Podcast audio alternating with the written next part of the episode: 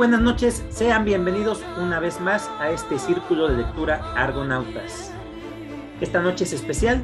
Estamos de manteles largos porque vamos a presentar una lectura con temática de viaje.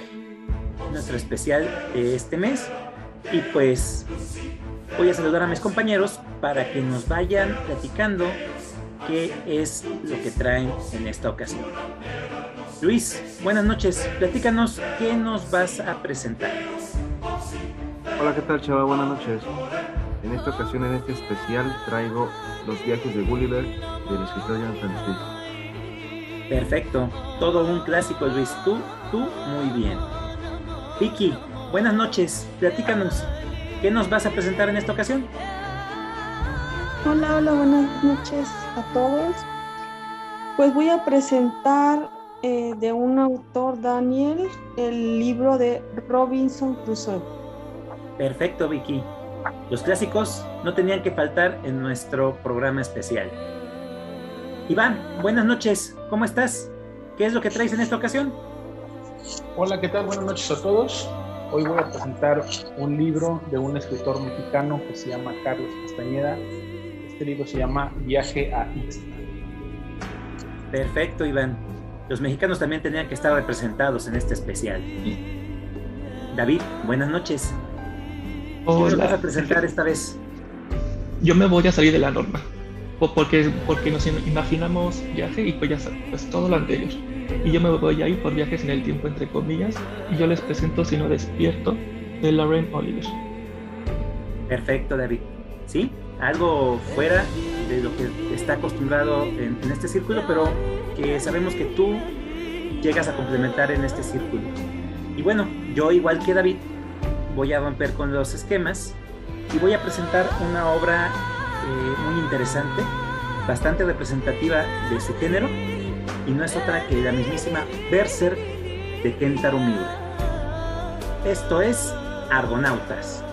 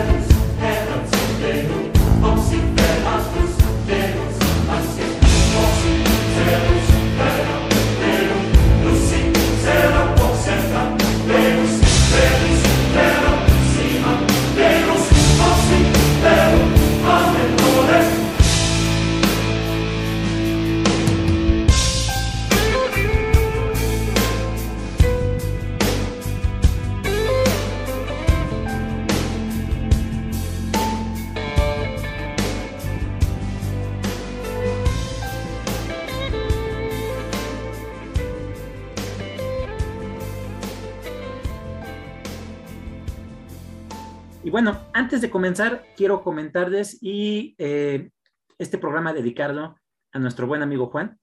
Eh, de igual forma, ya sabes, Juanito, estamos contigo y pues esperamos que este programa sea del agrado de todos. Comenzamos. Luis, te cedo los micrófonos. Gracias, Chava. Bueno, eh, los viajes de Gulliver. Yo creo que todos hemos escuchado de esta, de, este, de esta obra, de este clásico del escritor Jonathan Swift. Y pues ha transcurrido a, a través del tiempo y ha llegado a nosotros como una obra pues muy representativa eh, de Europa, principalmente de, del Reino Unido, Inglaterra, y nos va a mostrar pues un, un este, una, una gran obra escrita muy parecido en ese, en, en ese tiempo, digo, estamos hablando de que se publicó en el año 1726, pues me gusta porque la, los capítulos de, estas, de estos libros este, te mencionan de qué va a tratar o, o, ya tú vas a, tú estás leyendo esperando de lo que, de lo que va a suceder. Lo hemos visto con Don Quijote de la Mancha o con Gargantúa Pantrecruel. En esa época era muy, muy, muy, este, muy usado en las novelas de caballería también. Pero bueno, ¿de qué tratan los viajes de Gulliver? El escritor Jonathan Swift, pues prácticamente aquí va a ser una, una, una gran crítica, y es que él siendo irlandés, siendo este, católico, pues siempre vio esa, esa indiferencia que tenía Inglaterra hacia Irlanda. Hablamos de que Irlanda está dividida en dos, la norte y el sur. La del sur, pues la capital es Dublín, la del norte es Belfast, y los del sur son católicos extremadamente desde la evangelización que hubo en el siglo V, y los del norte son anglicanos, impuestos por el, por el rey este, Enrique VIII cuando él quiso expandir su, su religión, ¿no? Entonces siempre ha habido un problema y siempre, los irlandeses nunca han estado juntos, siempre ha habido problemas este, de, religión. Y aquí Jonathan Swift nos hace una crítica también a ese gobierno este, autoritario, imponente de ideas de Inglaterra, dentro de estos viajes imaginarios que va a tener pues, el, el personaje principal. Y bueno, ¿de qué trata? Este, el personaje principal se llama Lemuel Gulliver, que él es, nació en Nottinghamshire y él va a ser este, aprendiz de un médico, sin embargo nunca va a ejercer muy bien su profesión, no va a tener la suerte y él se va a embarcar, este, va, a salir de Inglaterra y va a haber un naufragio y él va a llegar a una isla y de repente él va a despertar estando amarrado y, encima de él va a haber este, personas muy pequeñas. para su sorpresa, pues son personas de centímetros, la cual pues lo tienen amarrado, lo tienen este, ahí eh, sometido y finalmente lo capturan, lo llevan con el rey. Pues aquí eh, tenemos el encuentro de dos mundos este, distintos. Él pues desconoce que existe, existen estos seres y también para estos, estas personas que se llaman, bueno, la isla donde él llegó, o el mundo donde, donde, él llegó se llama Lilliput, entonces se refiere a ellos como liliputienses y son, son extremadamente,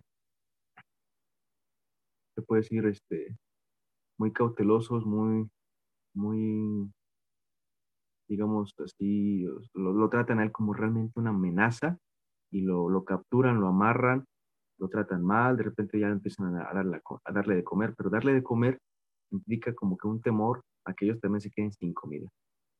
Entonces, él, eh, aquí va a ser también, me gusta porque pues él va a, a poco a poco pues convivir con ellos, va a aprender su idioma, de repente ya le van a dar la confianza para que ella salga a caminar libremente. Y es una historia muy buena, o sea, realmente este mundo nos, en, esta isla, pues él va a ser la crítica muy, muy, muy, mucho a, a, a las leyes, a cómo, cómo, cómo viven como sociedad, como sociedad, desde la educación que tienen los niños y, desde, también que las, guerras que tienen, donde él también se ve implicado y ayuda a, a esta ciudad. Finalmente, pues él eh, descubre un barco de su tamaño, un, un, este, un bote de su tamaño y así es como, como escapa. Finalmente lo encuentra un barco y se lo llevan a Inglaterra. Posteriormente, él pues no se va a quedar con esa duda y va a querer seguir viajando. Y después tienen otro, otro viaje y también tienen problemas con su barco. Y igual también se, este, llega a otra isla donde aquí es todo al revés. Él va a ser el, el, pequeño, el diminuto. Entonces desde un momento pues él pues logra hacer como un, un descubrimiento donde lo, lo, capturan, lo le dan de comer y, y tienen la intención como que de enseñarlo al mundo, ¿no? Y, y el granjero que lo captura, porque llega a una granja, eh, tiene toda la intención de sacarle provecho económicamente, llevándolo a, a, lugares donde cobra la entrada para que lo vea, ¿no? Entonces él ya poco a poco empieza a aprender también el idioma, pero aquí es más peligroso, aquí pues todo el mundo lo puede pisar, lo, no lo ven, y las ratas, por ejemplo, también hay, hay, hay, un capítulo donde se quieren pelear por, por comérselo, sin embargo, él con su espada pues logra matarlas, ¿no? Entonces, él siempre está temeroso y, y, también va a llegar a, a la corona y va a convivir con los reyes. Yo creo que hasta aquí me voy a quedar. Hay otros dos viajes que va a hacer él. Va a ser otra ciudad flotante y otra ciudad donde los humanos no son los seres inteligentes. Pero es un libro que, que de verdad se disfruta poco a poco, o sea, realmente yo eh, personalmente lo había, lo había comprado yo creo que hace cinco años, no, no me había animado. Gracias a esta pues, temática de lectura, yo creo que dije, pues ya, ya tengo que darle su, su, lectura a este clásico, porque pues sí es muy representativo de, ese, de esa zona, de ese país, y pues mundialmente pues lo, lo conocemos, ¿no? Actualmente pues han hecho películas, se habla mucho de ellos, o, o ya algo que haga referencia a un, a un mundo donde llega de gigantes, o un mundo donde hay este, personas diminutivas, pues vienen de aquí. Realmente aquí nace esta, esta idea y así es como, como llega a nosotros, ¿no? Entonces, esta es mi, mi experiencia con los viajes de Bolívar. No sé cómo lo vieron. Sí, claro, es una obra muy representativa. Eh, adelante, David. No sé por qué yo pensé que ese ya lo habías leído. O sea, como has traído libros parecidos y como siempre he dicho, eres el más coherente de todos nosotros. Y yo pensé, pues ya lo leí, o sea, como que hasta, hasta ya estuvo en el top, no, no me acuerdo. Mi pregunta es a lo que yo entendí.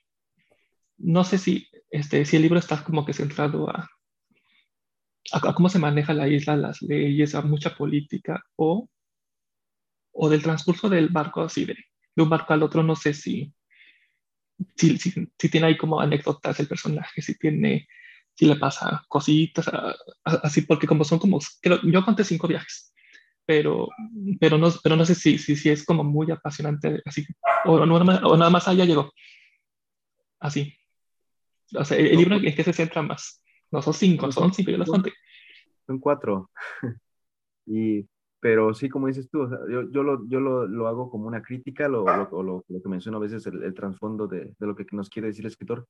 Pero sí hay cosas muy chistosas, la, la experiencia, o sea, realmente me acuerdo cuando él, él quiere este, en el mundo de los pequeños, él, para dormir le hacen como 400 camas y eh, sábanas, se ponen a tejer muchísimas personas, llegan muchísimas personas. Entonces, eh, todo, todo eso te, te lo imaginas y sí, sí te hace, te hace pues, increíble, ¿no? O sea, de la manera de cómo pues, puedes llegar a un mundo donde todos son diminutivos y cómo, cómo vivirías o convivirías con ellos.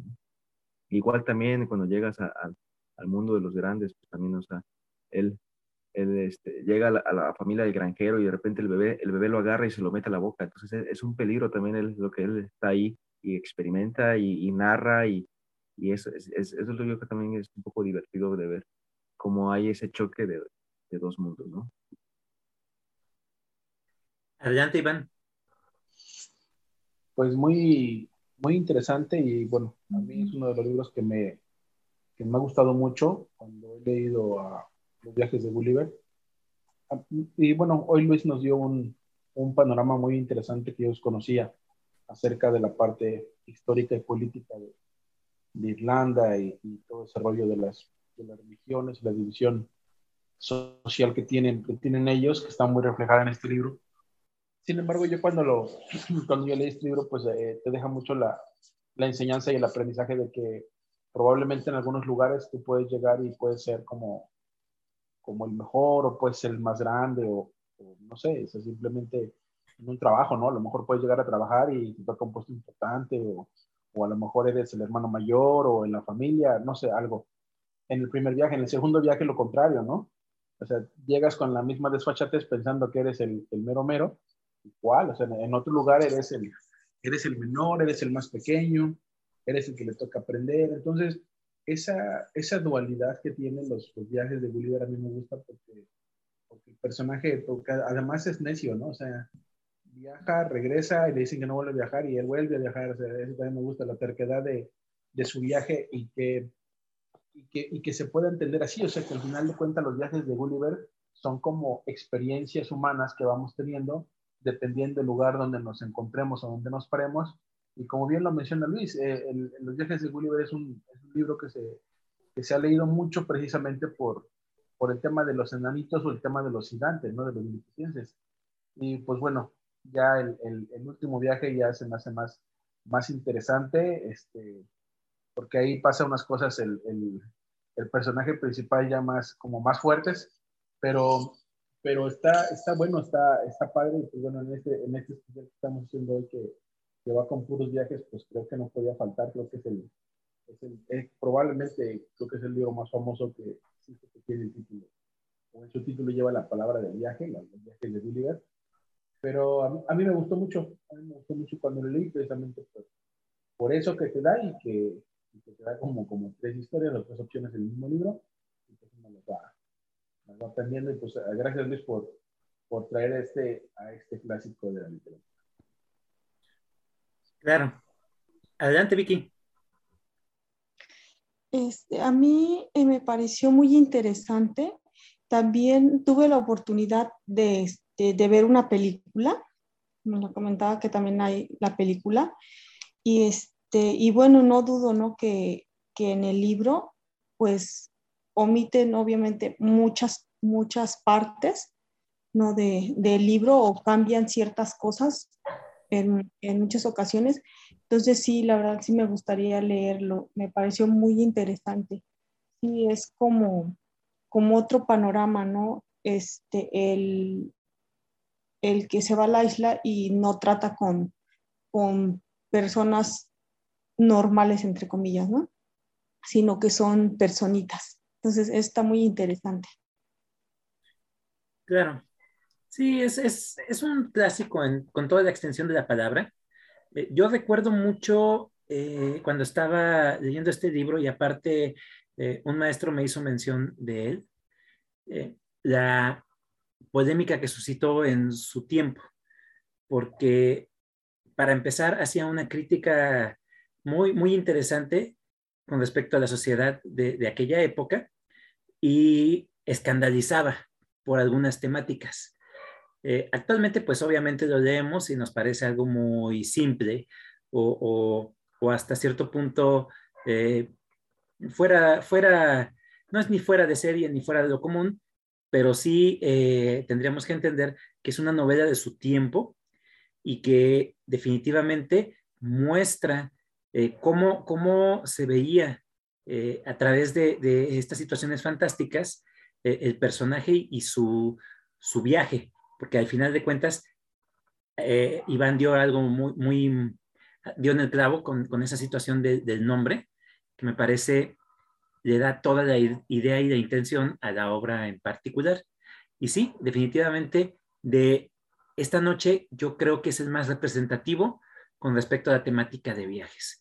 Te agradezco mucho esta participación, Luis, y qué bueno que lo hayas traído para que así eh, quienes no lo hayan leído se animen porque sí es una obra muy interesante.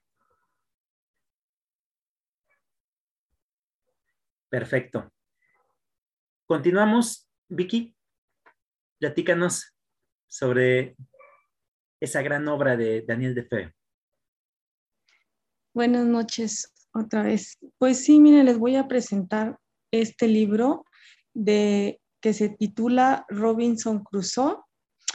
Este em, es el, ese libro creo que hasta ahorita que me ha tocado este, el más largo que he leído y me pareció muy interesante, ¿no? Aquí este, nunca había leído algo similar o de esa temática, ¿no? Donde pude em, pues leer bastante ¿no? sobre viajes este, por mar, por tierra, ¿no? Este, y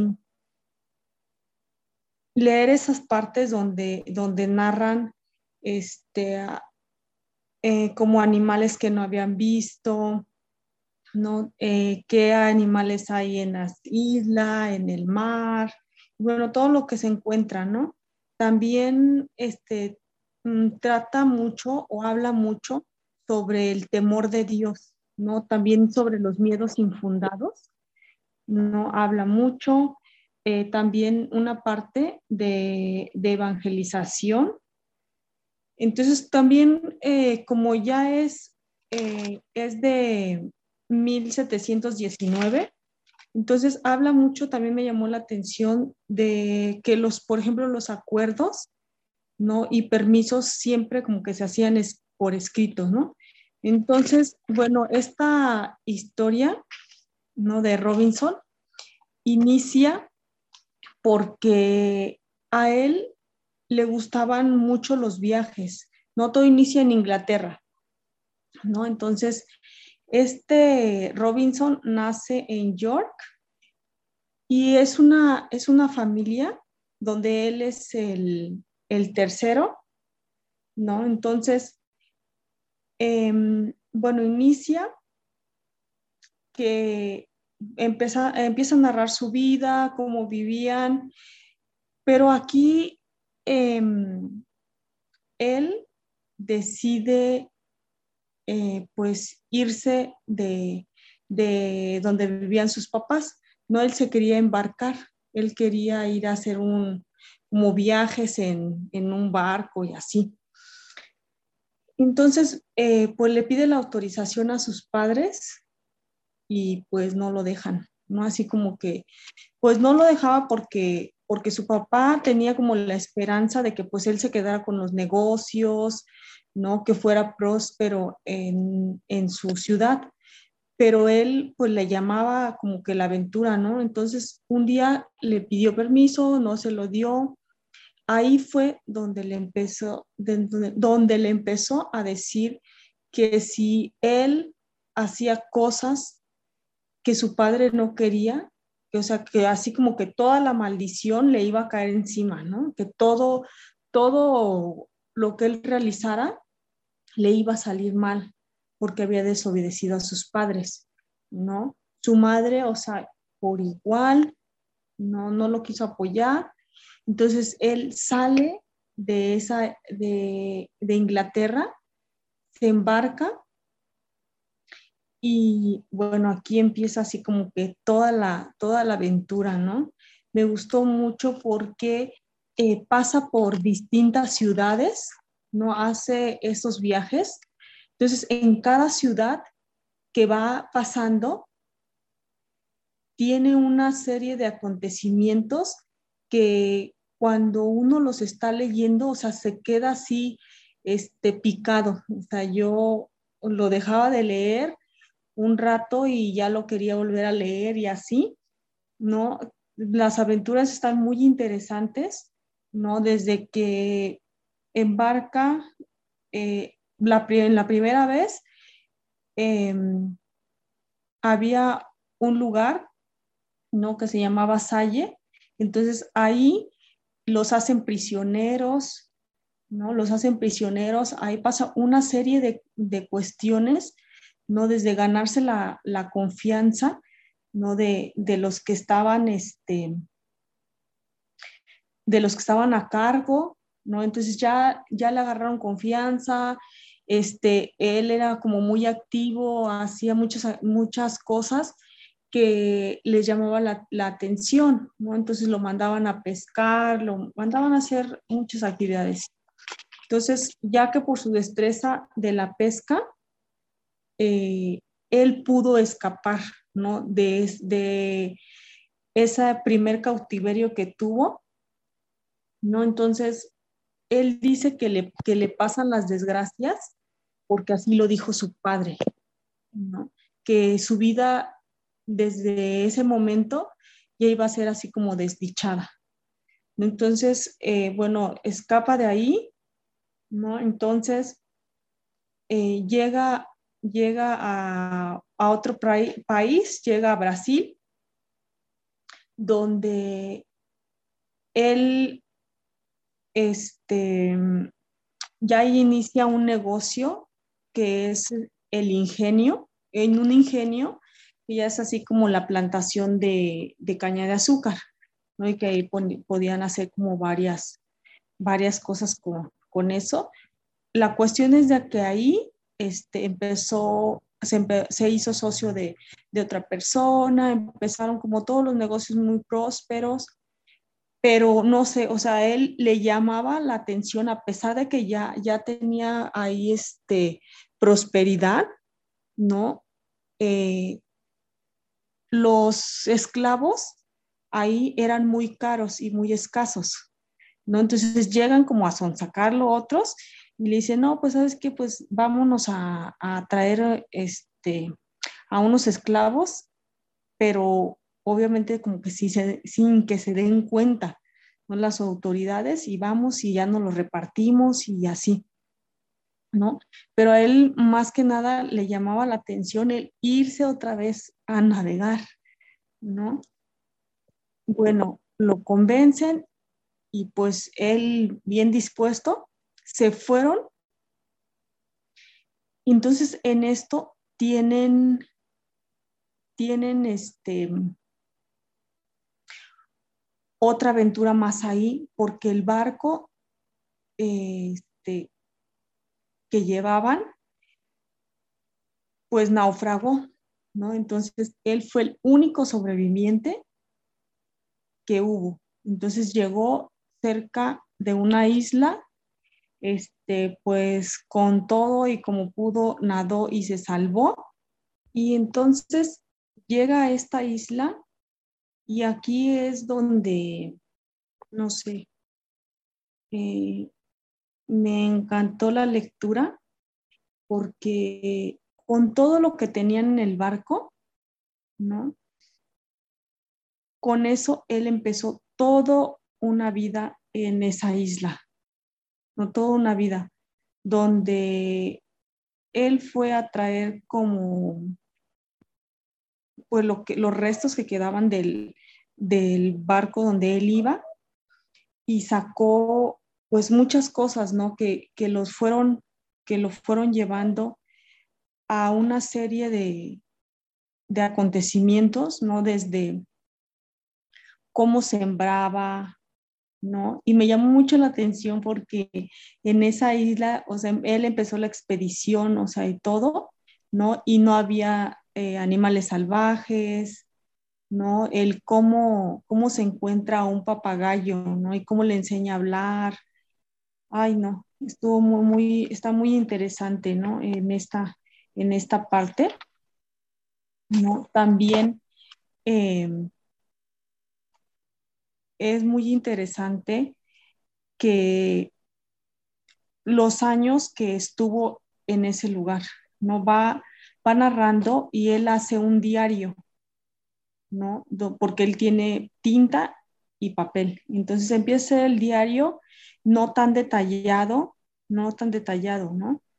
Menciona ahí que tiene una Biblia, cómo empieza como a estudiar esa Biblia, este, cómo se hace eh, una lista de actividades diaria, ¿no? Cómo empieza a ordenar su vida, cómo lleva un calendario, ¿no? Em, entonces, lleva, por ejemplo, este, 15 años en, la isla, entonces celebra cada año que él está ahí, ¿no? Entonces, él tenía la esperanza de que un barco pasara por esa isla, ¿no? Entonces, eh, bueno, ahí ya él habla que se hizo ahí este, un reinado, él ya tenía, le llamaba él su casa, ya tenía como una casa de campo, ¿no? Como de unas cabras salvajes, ¿no? Hace este, esta parte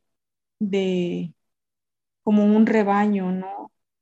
Cómo aprende a hacer las cosas, ¿no? Desde, por ejemplo, qué hacer, ¿no? Con una cabra, ¿no? Y ya sacaba queso y leche y bueno, no, no, no.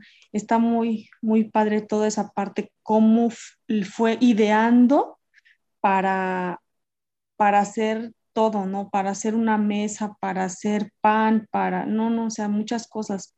Está muy interesante, ¿no? También se pone muy interesante cuando él descubre 18 años después de su permanencia en la isla que hay caníbales, ¿no? Él ve que cerca de ahí, bueno, no muy cerca de ahí, hay como una población, ¿no? La cuestión ahí es que él no tiene, no tiene ni una balsa para salir de esa isla y ahí nada más llegan caníbales del otro lado. Entonces llegan, pero, o sea, hacer este, sus festines ahí, donde llevan a otras personas y ahí este, las, las destazan y las, y las queman y se las comen, ¿no? eh, narra cómo salva a uno, a uno de, los, de los que llevan, ¿no? Entonces, este, le pone de nombre Viernes y ahí inicia también, o sea, una serie de, de cosas, ¿no? Que, que en su momento en la lectura disfruté mucho, ¿no? Esta parte este, de cómo se encariñan, por ejemplo, este, cómo no, lo quiere dejar este, viernes a Robinson, ¿no? Entonces, eh, la verdad, este, me pareció muy padre y, y cómo es que, que se libera de, de la isla, ¿no? Entonces, llega al final este libro ¿no? Con la fortuna de Robinson, ¿no? Cómo se vuelve próspero al final, pero está muy interesante y me gustó muchísimo. Perfecto, Vicky. ¿Qué te, pareció la experiencia de la lectura? ¿Cómo sentiste tú la narrativa? La, la, lectura te fue muy amigable o sí te costó en algunas partes avanzar?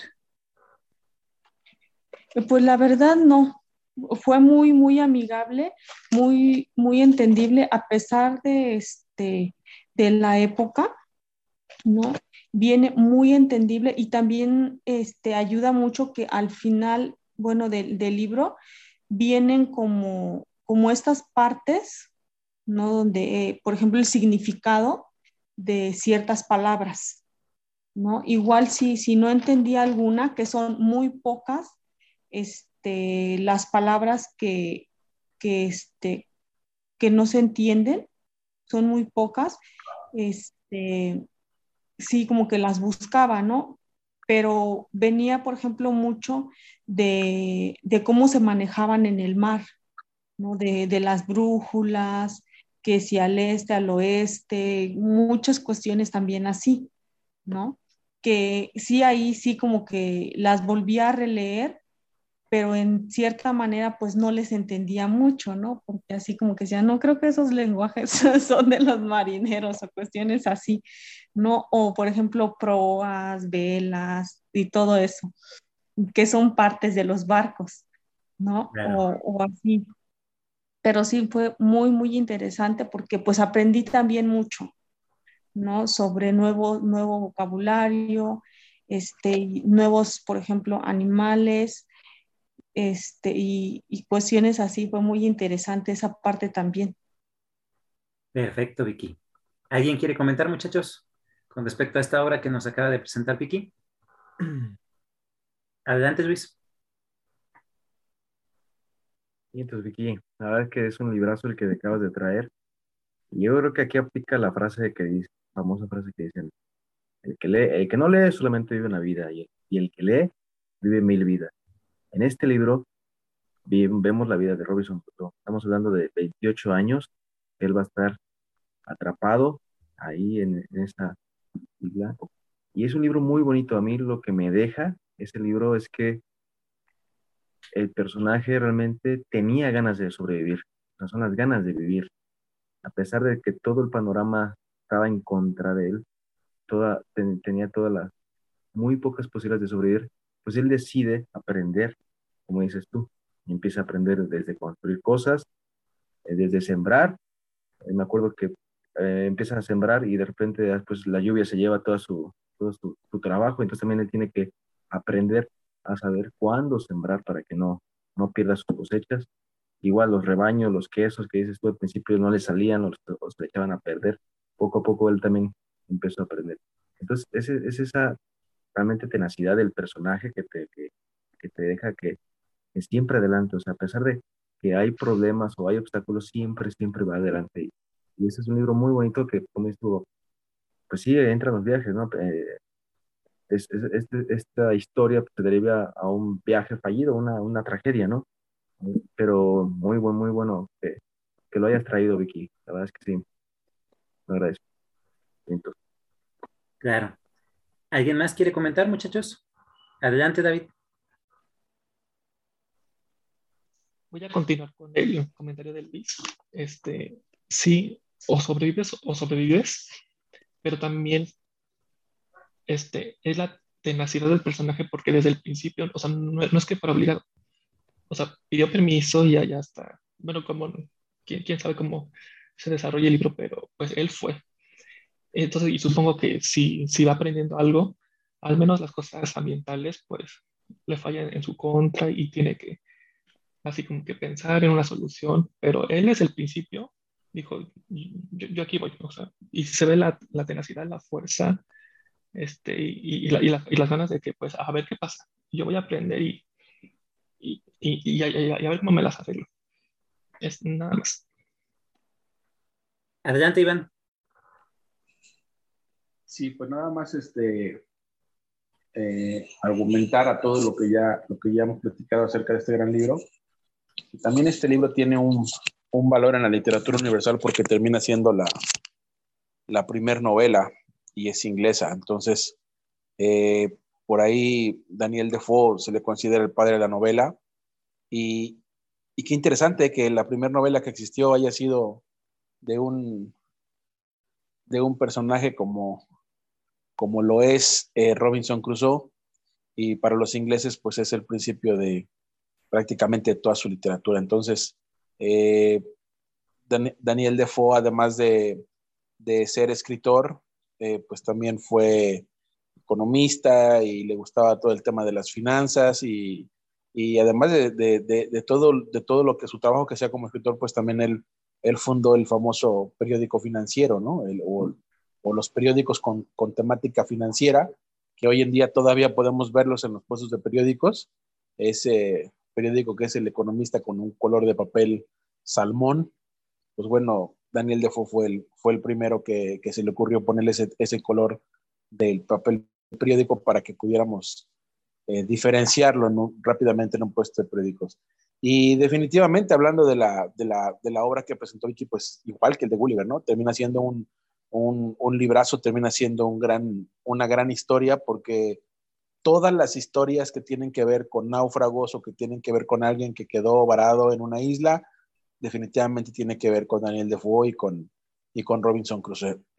Hay películas hechas a base de este libro, pero sin embargo la más famosa y la que tiene más elementos, aunque no tiene el título igual, pues es la de Náufrago, de Tom Hanks, ¿no? Tiene, tiene esta, tiene muchas, muchas este, cercanías o semejanzas con la, con la obra de, de Daniel Defoe. Y bueno, pues cuando vemos la película y cuando ya leemos el libro, pues es imposible no pensar en, en Robinson Crusoe y que, y que de ahí, pues Robinson Crusoe también se hizo un, un, un nombre internacional y entonces este, pues ya se quedó como aquel que era valiente o aquel que, que es muy audaz y que anda haciendo cosas fuera de su casa, pues se le conoce como el Robinson, ¿no? Y, algunas caricaturas por ahí también tenían esos, esos nombres. En fin, o sea, sí, sí es un libro que ha, que ha permeado mucho en la, en la sociedad, es un libro que, que, ha, que ha dejado un legado y que pues hoy en día se le sigue recordando y como ya lo dijo Vicky, pues no es un libro este, tan cortito. Entonces, este, pues hay que dedicarle un ratito a, a esta historia, pero pero definitivamente yo también cuando leí también me, me gustó mucho y, y, es como la, la, clásica, la clásica aventura de, de un náufrago y, pues qué padre que es la primera. Y gracias Vicky por traernos esta, esta joya de la literatura, ¿eh? es una joya este libro. Claro, y nada más para complementar, porque pues mis compañeros hicieron una retroalimentación bastante buena con respecto a esta obra que presentó nuestra compañera Vicky y es que definitivamente la metamorfosis que sufre el personaje, para mí, se me hace de lo más interesante. Es, es una complejidad total y todos dieron en el clavo con sus comentarios. La perseverancia, ese afán y deseo de sobrevivir y, cómo va aprendiendo a través del tiempo, de la observación, de la prueba y el error, para poder eh, seguir vivo, ¿no? En una ocasión, eh, un amigo mío, me comentó, me platicó sobre una película que le había llamado mucho la atención, que le gustó bastante, eh, que se llama eh, The Martian. Eh, es, protagonizada por este canijo de ay, ¿cómo se llama? Matt Damon. Y hay una parte en la que Matt Damon va aprendiendo a sembrar porque pues se queda sin comida, está varado en Marte y hace esa experimentación, va, va sembrando, es el primer biólogo en, en, Marte, todo el tiempo está haciendo referencias, ¿no? Y cuando me iba platicando este cuate sobre la película, le digo, ah, mira, se parece mucho a, Robinson Crusoe con toda la metamorfosis que, sufre el personaje y con el crecimiento que va teniendo, desde el momento en el que se queda varado en la isla hasta el momento en el que aprende a hacer absolutamente todo para poder sobrevivir. Me dice, no, es al revés. Eh, eh, Robinson Crusoe se parece a Marciano. Digo, estás bien menso tú, no, sabes de, qué época o en qué momento está escrita esa, obra, ¿no? Es la mamá de todas estas historias de, de supervivencia, supervivencia, porque supera completamente las expectativas de vida de una persona alejada completamente de la civilización, sin ningún eh, aparato, sin ninguna ventaja que le pueda, eh, que pueda obtener por parte de las herramientas que tenemos actualmente en, en, este momento, ¿no? Eso es muy loable y muy, muy interesante cómo lo desarrolló eh, en esta obra de Robinson Crusoe. Gracias, Vicky, por, por haber compartido esta obra y celebro mucho que continúes en tu avance de, de, de lecturas y que vayas evolucionando conforme a, a, a, las lecturas que vas, vas teniendo. Ahorita eh, eh, era un reto para ti y creo que lo superaste con creces. Felicidades, Vicky. Continuamos con el programa, muchachos. El siguiente es Iván. Adelante, Iván. Los micrófonos son tuyos. Muchas gracias. Pues yo, yo traigo un libro, un libro diferente. Yo traigo un libro, pues hasta cierto punto son de esos como libros un poco raros, ¿no? Para mucha gente. Yo ya no se me hace tan raro porque ya eh, estoy un poquito acostumbrado a leer a Carlos Castañeda. Es el tercer libro que leo de él. Pero primero empezar, ¿quién es Carlos Castañeda y, y qué escribió? Carlos Castañeda es un escritor mexicano, aunque eh, pues por sus estudios y por su trabajo, pues prácticamente vivió en Estados Unidos, porque él eh, estudió el posgrado en, en, UCLA y pues terminó siendo también maestro de ahí. Entonces, Carlos Castañeda en realidad es un antropólogo y los libros que ha escrito pues le han servido para hacer su tesis, para hacer su tesina de maestría y para hacer su tesis doctoral. ¿Cuál es lo raro de sus libros de Carlos Castañeda? Carlos Castañeda escribe libros que tienen que ver o, o eh, la línea vertical es acerca de un brujo, acerca de un, de un hechicero, un chamán, un chamán de, de origen o de raíces yaqui, es, decir, de Sonora, y que pues este, tiene esta, este rollo con los nahuales y con este, sustancias psicotrópicas. Entonces, por eso cuando la primera vez que lo lees, pues dice, es un tipo raro el libro, pero eh, pues ya después que le vas agarrando la onda, pues a mí por lo menos me han gustado, ¿no? Eh, yo escogí el tercer libro de estos porque eh, tiene como, la primera parte está dividida como en cuatro libros. El primero es el de las enseñanzas de Don Juan, el segundo es una realidad aparte, el tercero es el que voy a presentar yo, que se llama Viaje a Ixtlán, y el cuarto es el de Relatos de Poder. Eh, ¿Por qué quise presentar este libro hoy? Bueno, primero es una, es una lectura actual que por ahí la, la, la ando realizando, bueno, hice en semanas anteriores, y, y, lo, que me, lo que me gustó o lo que me gusta de, Carlos Castañeda es que independientemente de que, de que mucha gente puede llegar a decir que si sus libros están, están locochones, están fumados o no, eh, e, el personaje principal del, del, libro, y que es el que viene durante los tres primeros libros, que por lo menos los que llevo, pues es, es un tipo que, que, pues que no, no, siente que todo le va mal en su vida, ¿no? Que no, no encuentra como, como la, la, buena, ¿no? Le tocan puras de Caín y entonces dice, pues sabes que pues necesito como, como muchos mexicanos o como mucha gente dice, pues sabes que necesito una limpia, pero pues quiero ir con alguien bueno. Entonces le recomiendan a este, a este viejito que se llama Juan Matus y que es sonorense eh, bueno, esa es, esa es, la idea principal de, de, sus tres libros. Nada más que en ese tercer libro, pues el, el, avance y el conocimiento ya que tiene esta persona, pues es un poquito más de, de, que, pues bueno, al brujo ya lo conozco, no es de que sean amigos, pero el brujo lo empieza a reconocer ya como, como su aprendiz, ¿no? Viaje a Ixtlán viene a, dar como una... No, no, quiero ocupar la palabra enseñanzas, porque pues tampoco vamos a decir, sabes que pues es como, como, un, como un libro de, de, aprendizaje. Sin embargo, sí te platica como muchas cosas que a veces nosotros como, como seres humanos eh, comunes y corrientes, me refiero que no, que no andamos en esos rollos ni en esos temas, pues son cosas como que a veces no vemos en, nuestra cotidianidad.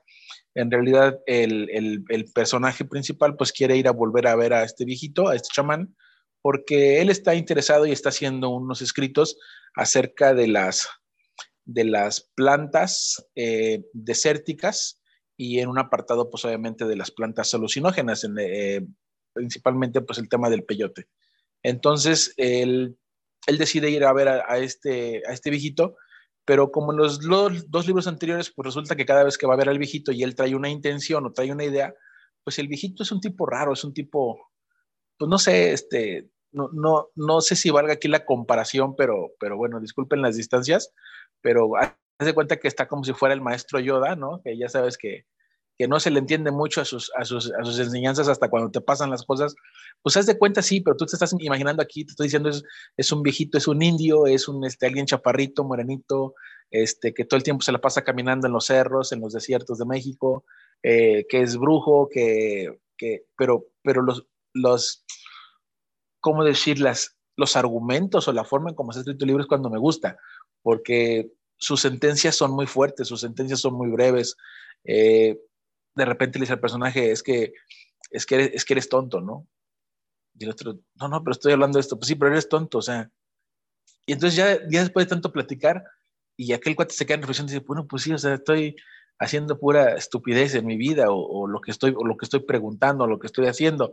Entonces, lo padre aquí es que en el transcurso del libro, pues el, el, el brujo o el, o el, el nahual, este, el chamán, pues le hace ver otra vez a, a este personaje, pues de que, de que su vida es muy rutinaria, de que su vida es, es, es prácticamente muy común a la de todos. Y, y, ahí es donde pues, le pega el lector, ¿no? Porque pues todos los lectores pues, decimos, pues sabes que pues yo, yo también creo que tengo una vida rutinaria, ¿no? Todos tenemos trabajo, casa, familia, qué sé yo. Y entonces él, él empieza a decir que en realidad la vida es un viaje. Y, y, el, y el viaje lo vamos disfrutando y lo vamos generando y le explica que pues que parte de las alegrías, parte de la felicidad o parte de lo que él busca como un objetivo, como un hombre de ciencia, un hombre académico, porque pues hasta esto es, es como algo biográfico, ¿no? Que, él anda buscando cosas para sus, para sus temas acá antropológicos. y pues él le dice, es que en realidad, dice, pues eso no tiene ningún sentido. O sea, el, el, sentido, el sentido del viaje que estás realizando o que vengas a verme hasta acá, porque le dice, dice, todo lo que tú, todo lo que tú quieres saber, dice, lo puedes preguntar en cualquier lugar y no tienes que venir conmigo. Dice, si vienes conmigo, es porque algo te ha gustado de mí o porque en, en, los dos, obviamente en los dos libros anteriores también lo va a ver. Dice, entonces dice, lo que realmente estás buscando, dice, es, es tu propio viaje. Y aquí tiene una doble interpretación, porque obviamente está hablando de que durante las conversaciones que hace con este chamán, pues normalmente consumen peyote o consumen la sustancia principal que tiene el peyote, que es la, la mezcalina, que es la que hace ser eh, la parte alucinógena. Entonces, en, en, sus alucinaciones es cuando él viene sus enseñanzas o vienen sus aprendizajes. Entonces, eh, una cosa es el viaje que él hace precisamente a buscar al viejito y otra cosa son las enseñanzas que él va teniendo a través de los, de los viajes este, eh, de alucinaciones, ¿no? ¿Por qué se llama viaje Ixtlán? Pues porque eh, Ixtlán es un poblado de, Oaxaca y entonces pues el, viejito después le revela que, sus aprendizajes o sus grandes maestros, un compañero de él, pues su origen es de Ixtlán. Entonces que lo que él está enseñando, lo que él está transmitiendo, pues viene del, mismísimo estado de Oaxaca y que bueno, pues ahora él vive en Sonora y, se sigue transmitiendo. Entonces, e, están buenos los libros, no son libros tan grandes. Este libro no creo que tenga, bueno, creo, creo, creo que son 130, 140 páginas, 148 por ahí. Pero aquí es lo que voy. Eh, hay, hay, dos cosas por las cuales a Carlos Castañeda, pues ya sabes, ¿no? Que, que termina siendo muy polémico, ¿sí? Eh, pues la, los más puristas de la literatura y pues dicen, ¿sabes qué? Pues esto no puede ser este, antropología, ¿no? Pues hablar de brujos y chamanes y, y cosas ahí medio raras en México, dice, no puede, no, no puede ser este, antropología y mucho menos pueden ser considerados como, como libros verídicos o como libros este, o biográficos, dice, porque pues a nadie le consta, ¿no? De que tanto como los brujos y todo lo que hacen, pues exista y, que realmente que lo que escribió las alucinaciones, pues sea meramente eso, ¿no? Pero por otro lado, pues está la popularidad de los libros. Son, libros que, que, son muy famosos fuera de México, principalmente la, gente que le gustan ese tipo de, de temas, pues, pues que buscan en, en, México. Si tú buscas en Gandhi, donde quieras, pues te vas a encontrar que probablemente es de los pocos libros que existen acerca de estos temas de brujería, hechicería y demás, pero, pero una brujería, digo, más, más mexicana, más, este, más de nuestro país, ¿no? El del, del nahualismo, cosas así. Entonces, eh, por, por, eso me decía yo al principio, el, son, son libros un poco raros. Yo les he ido agarrando el gusto. El, el primero me dejó así como que, ay, como que está medio, medio locochón este asunto. Bueno, pues son, son peras o son manzanas. Ya llevo tres, pero el, la primera parte son cuatro y después creo que escribió como otros, otros seis, algo así. Tiene, tiene como 10, 12 libros, ¿no? Entonces, este tipo. Entonces, este, no, no creo que me eche todos algún día, ¿verdad? No, no, no, no, no sé si todos, pero pero de lo poquito que voy encontrando me va gustando, me va gustando más que, más que la trama o la historia, las, las pequeñas eh, frases o, cosas que le deja el, el, chamán y que lo toma como maestro a este, a este muchacho, pues se me hacen, se me hacen buenas, se me hacen interesantes y, y pues bueno, digo, ya estará como para, para después ya, si uno le quiere meter filosofía o me quiere meter ya como más teoría, pues está padre porque habla acerca de la felicidad, habla acerca de la vida, habla acerca de la libertad humana, habla, este libro habla acerca de la cotidianidad de las cosas, habla de lo que realmente nos hace felices, de lo que nosotros buscamos cuando vamos a algún lugar, eh, ¿qué, ¿qué, hacemos? Eh, ¿Disfrutas el viaje? ¿Disfrutas la estancia? Eh, si realmente lo que estás buscando tiene un sentido, tiene un propósito, vale la pena. Entonces, ya independientemente del tema que le quieras poner, pues es un poquito como, como esa parte que sí tiene que ver ya con la antropología, por eso digo que yo digo, pienso que sí, ¿no? Que es como el, el, desenvolvimiento, el desarrollo, el pensar de los, de los seres humanos, ¿no? Y en este caso, pues muy, muy de México. Ese es el libro que les traigo hoy, eh, con ese doble tema del viaje. Eh, te digo, pues es tanto el que hace él como, como la parte alucinógena, pero pues bueno, eh, mientras, mientras pueda seguir haciéndole aquí honor a, Carlos Castañeda. Y por cierto, muchos dicen que o los encuentran como Carlos Castaneda. Bueno, el rollo esto pues tiene que ver de que, porque les digo, él estudió y trabajó en Estados Unidos, eh, en Estados Unidos. Estos libros son de 1970 y pues obviamente como los publicó en Estados Unidos, ya sabes que en Estados Unidos no existe la ñ. Entonces por eso está como Carlos Castaneda, pero su nombre es Castañeda. Ahí está. Perfecto, Iván. ¿Qué les pareció, muchachos? ¿Alguien quiere comentar con respecto a esta obra que nos compartió Iván? Adelante, David. Adelantándome un poco, yo también iba a escoger un libro así, pero qué bueno que no, porque aparte de que ya, hay reseña, si yo hubiera dicho que es un viaje astral, ya les arruino el, el libro. Pero haciendo, pero a los que nos escuchan, si quieren un poco de spoiler, yo dije en el libro, esto es lo más, esto es lo más diferente que he leído. Ya ahí saqué sus conclusiones, pero qué bueno, pero me hice recordar mucho. Y bueno, obviamente es un, no es un libro mexicano el que yo dije, pero, pero, pero saber el punto de vista, así de mexicano, así de, de viaje astral, con un poco de, pues, de, de esos libros motivacionales que no, que, que no lo veo así, porque yo creo que tiene, tiene otras características más allá que ser algo motivacional. Y, y, me alegra que al ser un libro que yo considero que sí es corto, abarque muchas cosas. Bien. Sí, a mí, a mí me parece interesante. La verdad es que no le he dado tanta oportunidad a Castañeda. Eh, yo lo tengo bien como referencia también de, de antropología y eh, así, los estudios que él, que él hizo. Y agradezco mucho que el Fondo de Cultura no haya hecho caso a, la mayoría de los puritanos porque sí hubo una campaña muy fuerte de desprestigiación con respecto a su, a su obra. Eh, así como lo comentaste, recuerdo ese momento, y el Fondo de Cultura eh, dijo, hay que publicarla. Y publicaron casi toda su obra. Entonces, Eso, eso se lo celebro mucho al Fondo de Cultura. En ese momento, ahorita, pues tengo mis contradicciones con el fondo, pero el hecho de que hayan rescatado a este autor me parece uno de los aciertos por parte de la gente que estaba en el Fondo de Cultura en ese momento. Tengo varios compañeros, varios amigos míos que me platicaban sobre la obra de, Castañeda y, cómo les, les gustaba el hecho de que manejaba mucho la cuestión espiritual y de que eh, no dejaba de lado la, cuestión este, de, nuestra cultura. Eso es lo que más les, gustaba con respecto a esta obra. Y ahora que, tú nos has traído, ya creo que es la segunda vez, eh, con respecto a este autor, me queda más claro el enfoque que él le da a esta obra. Entonces, eh, yo creo que en un futuro le daré esa cruzanta lectura, por ahí deberé tener uno, uno no tengo muchos, la verdad, pero por ahí hay uno, creo que es las enseñanzas de Don Juan, la más este, eh, conocida, o que, de la que más se habla con respecto a su obra. Y, también, de igual forma, celebro que hayas traído a este autor y que no lo dejes, eh, que no nos dejes indiferentes con respecto a este escritor. Gracias, Iván, por tu aportación. Continuamos nuestro programa y el siguiente es David. Adelante, David. Los micrófonos son tuyos.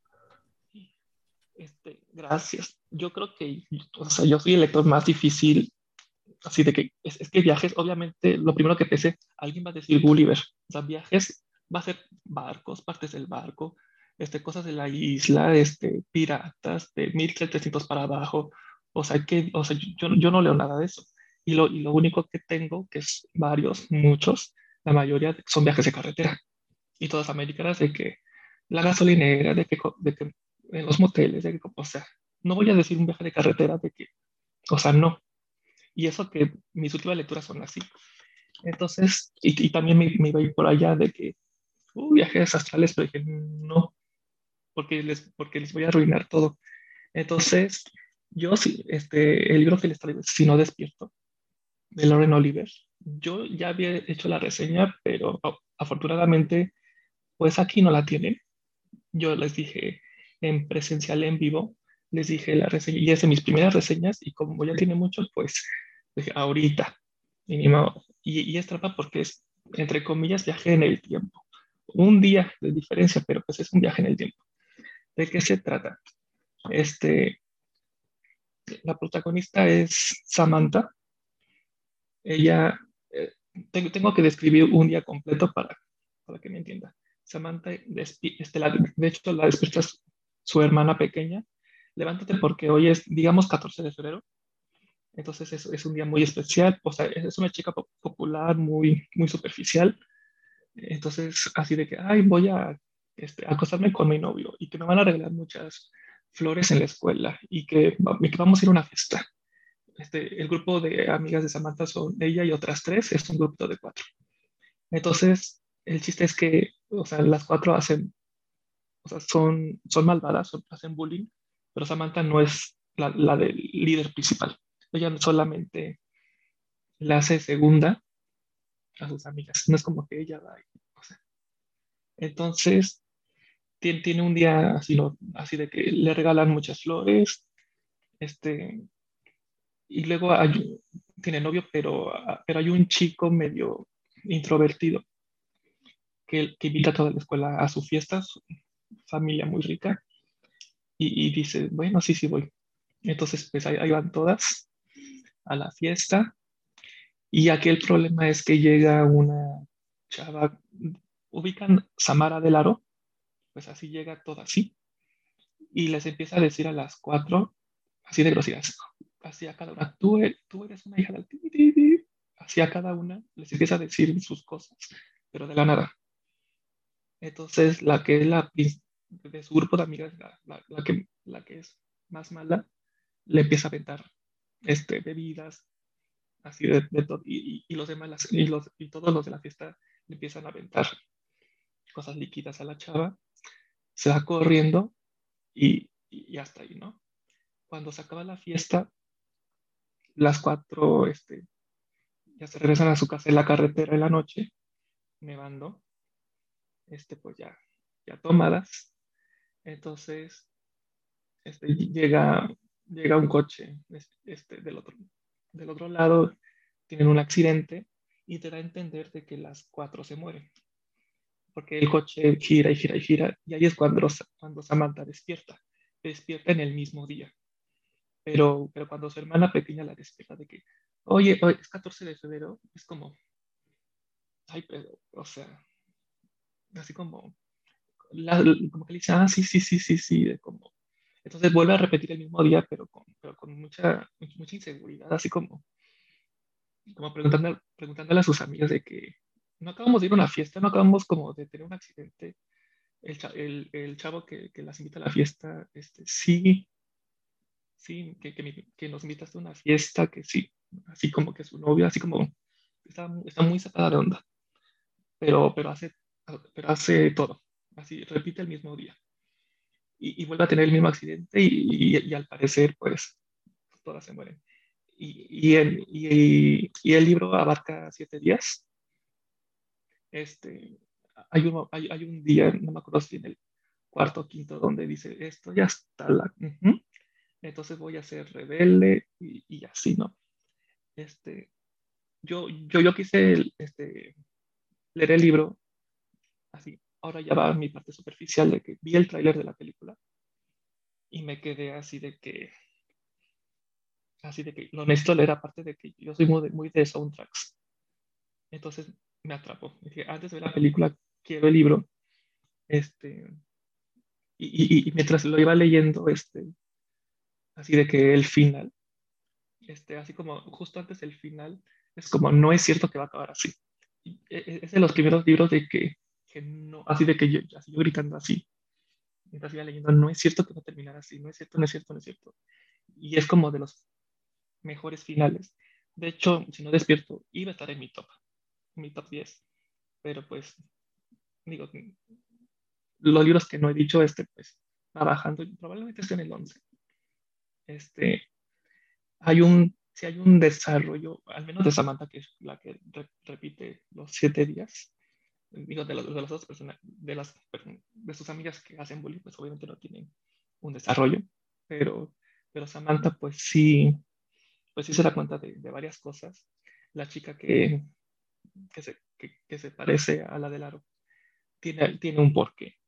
Este, todos los personajes sí son interesantes y, igual como lo he dicho en el top, pues el, sí, el, el, el valor de la amistad este, está muy, está muy bien contado y, digo, es un libro superficial, juvenil, pero está, eh, está bien escrito. O sea, o sea de, que, de que de bueno, si pueden la película, que es, que es muy fácil de, de, verla, si no está en Netflix, está en YouTube. Entonces, está muy bien adaptado. Bueno, ya los días cambian la película, pero, pero el, el mensaje que, que, que, quiere dar y el final sí es lo mismo. Este, entonces, por ejemplo, es viaje, para no decir viaje de, todo lo que dije, pues aunque sea que viaje, aunque sea un día, para mí eso ya es un viaje. Entonces, pues como, como no tenía ya otros libros, este, pues, ya, pues ya, si no despierto. Y es de mis favoritos, y de verdad que es un final así de que, de, así de que temblando, así me, no, una, una cosa increíble. Y, ya, o sea, maravilloso. Pues yo pensé que lo ibas a meter en tu top. yo, yo tenía esa idea, pero bueno, ya me, me sacaste de tu quiniela. ¿Cómo vieron la obra que nos acaba de compartir David, muchachos? ¿Alguien quiere comentar? Adelante, Vicky. Eh, yo tengo una pregunta para David. Ese, este, ay, no sé, es que presentas muchos eh, que a mí me dan mucho miedo, así como de miedo. Este, ¿Ese es algo similar o no? No, no, no, no es de miedo. es, que como dijiste, como, no, no, no, como a la, a la de Laro, me quedé con eso. y dije, mejor preguntar porque me llamó mucho la atención la historia. Y no estoy exagerando, pero, o sea, físicamente te la describen de que, o sea, la chapa está como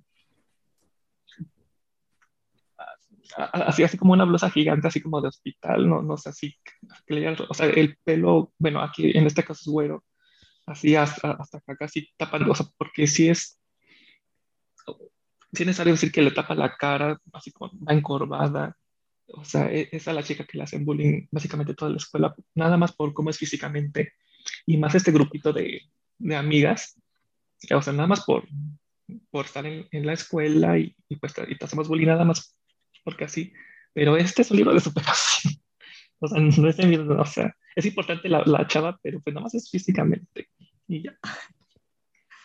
Gracias. Sí, la verdad que está muy interesante. Me llamó mucho la atención, ¿no? Esa, esa cuestión de, de que se van repitiendo los días, ¿no?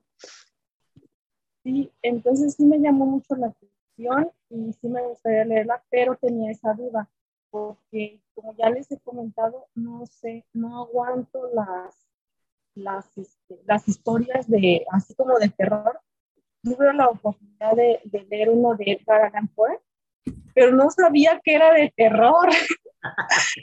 no, ya como que hasta el final, ya así como que un poquito, como que me dio miedo, pero ya al final, ¿no? Y pero sí tenía, tenía este, esa duda, porque sí me gustaría mucho leer. Gracias. Perfecto. ¿Alguien más quiere comentar, muchachos? Adelante, Luis. Ya, chava. Fíjate que bien, bien lo dijo David que hoy iba a presentar algo muy, muy distinto a lo que nos tenía acostumbrados. Yo creo que por eso nos quedamos con esa idea de que iba a ser algo de, terror, pero no. Fíjate que yo, yo, yo, sí había visto, creo que, como visto la película, pero no, no me había animado a verla. Y como tú la fuiste platicando la historia y la verdad sí es más algo interesante. Sí son de esas películas que a veces uno necesita como para distraerse o, entender un poquito más las situaciones de la vida que hay, ¿no? El tema realmente pues sí es, es atractivo y yo creo que sí le, le daría una oportunidad a la película, ya si veo que me gusta mucho, pues ya, a lo mejor el libro. Es David. Perfecto.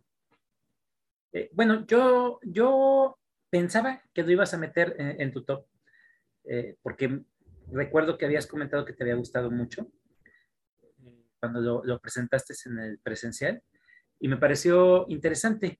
Eh, definitivamente lo, que más destaco es lo de la cuestión de los valores, ¿no? Del valor de, la amistad. Y, sí me llamó la atención en su momento. Eh, no sé si le dé primero oportunidad a la película o al libro. El libro eh, creo que lo vi, pero no lo, no lo adquirí en su momento. Entonces, no sé, todavía tengo esa pequeña duda. Pero sí, de igual forma me parece muy interesante.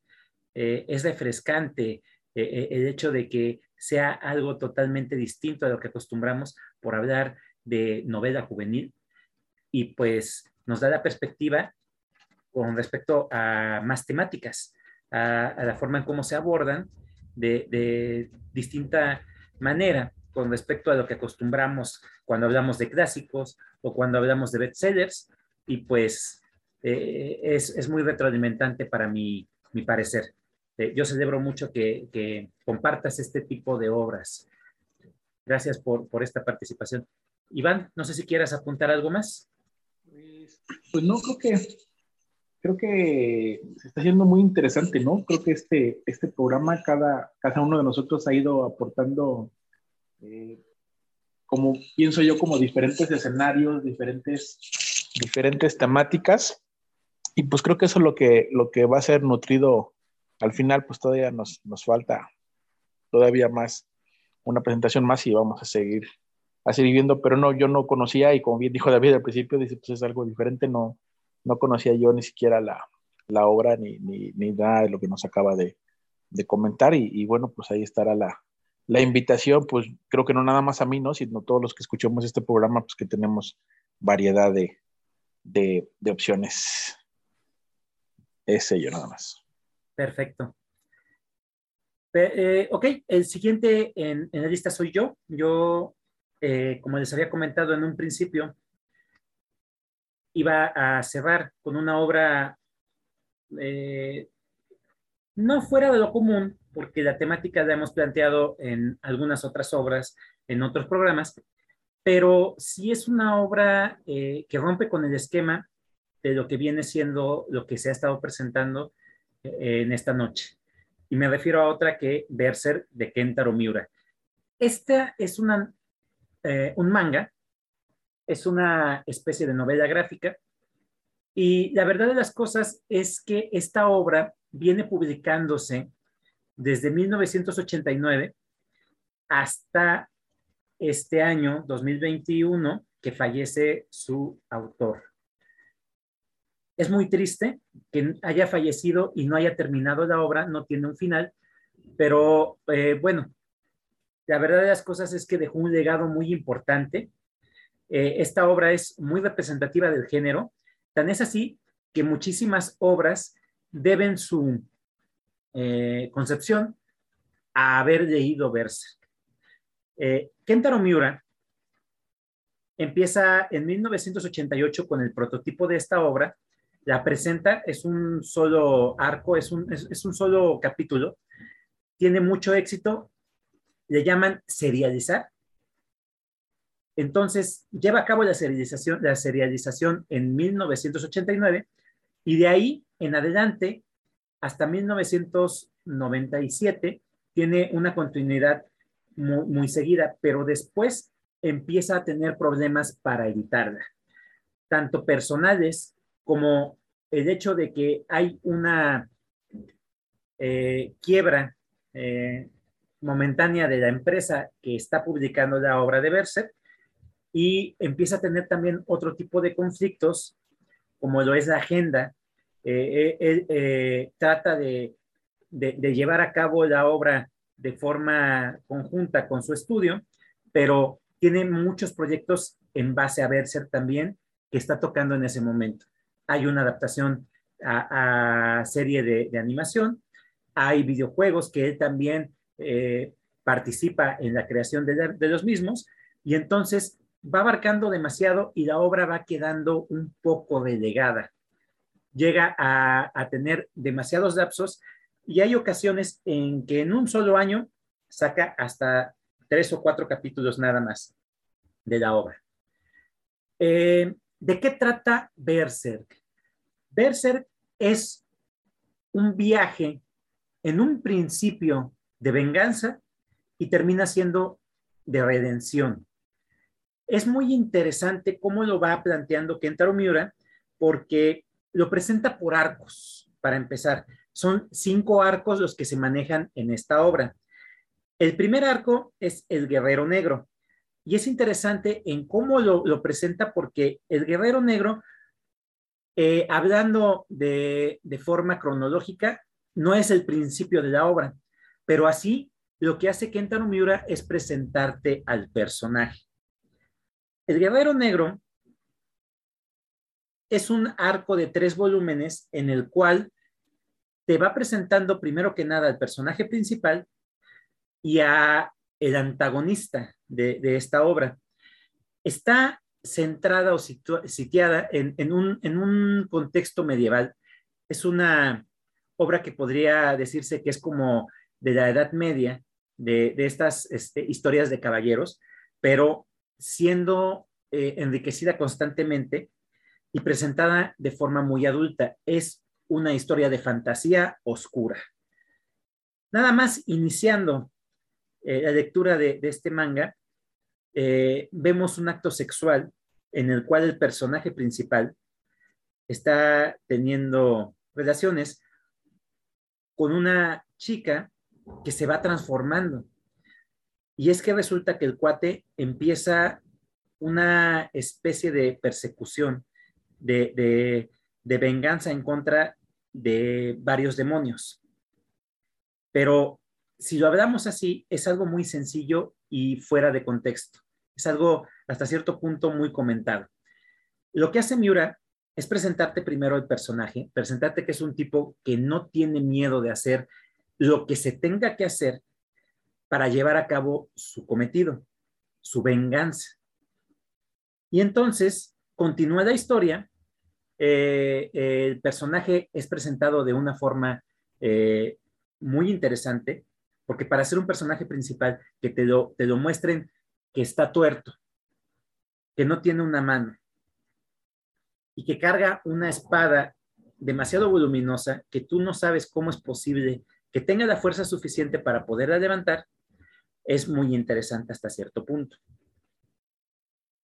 Continúa la historia, el cuate llega a una taberna en donde por azares del destino, y eso es algo muy importante porque esa palabra destino a través de la historia va teniendo todavía más relevancia.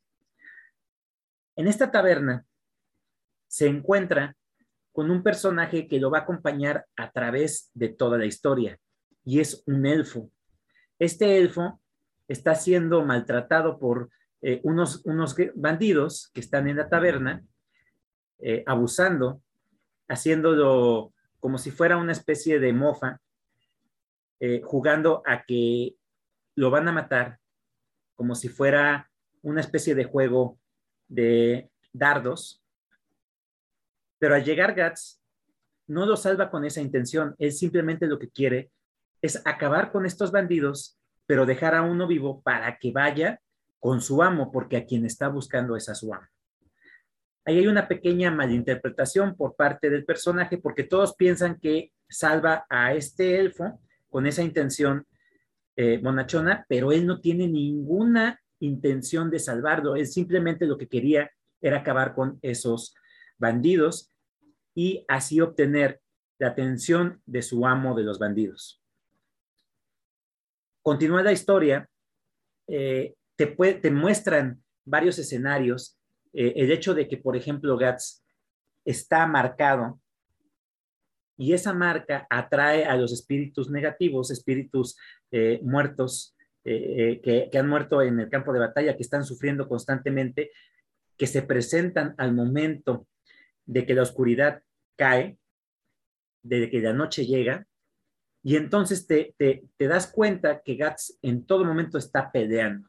Él no puede dormir en la noche por esa misma situación de que se presentan los seres que en la noche pueden deambular en nuestro plano, en nuestro plano eh, de, de, de realidad.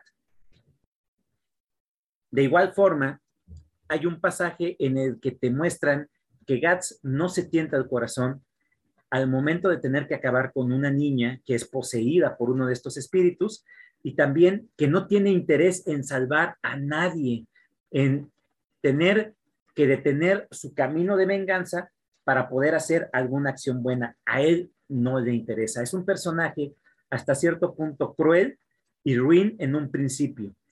Pero conforme va avanzando la historia, conforme se va enfrentando a estos seres demoníacos que tienen el mote de apóstoles, te vas dando cuenta que Gats hasta cierto punto sí tiene sentimientos, porque hay una situación que se presenta con el famoso conde de una población en la cual el conde eh, tiene una hija.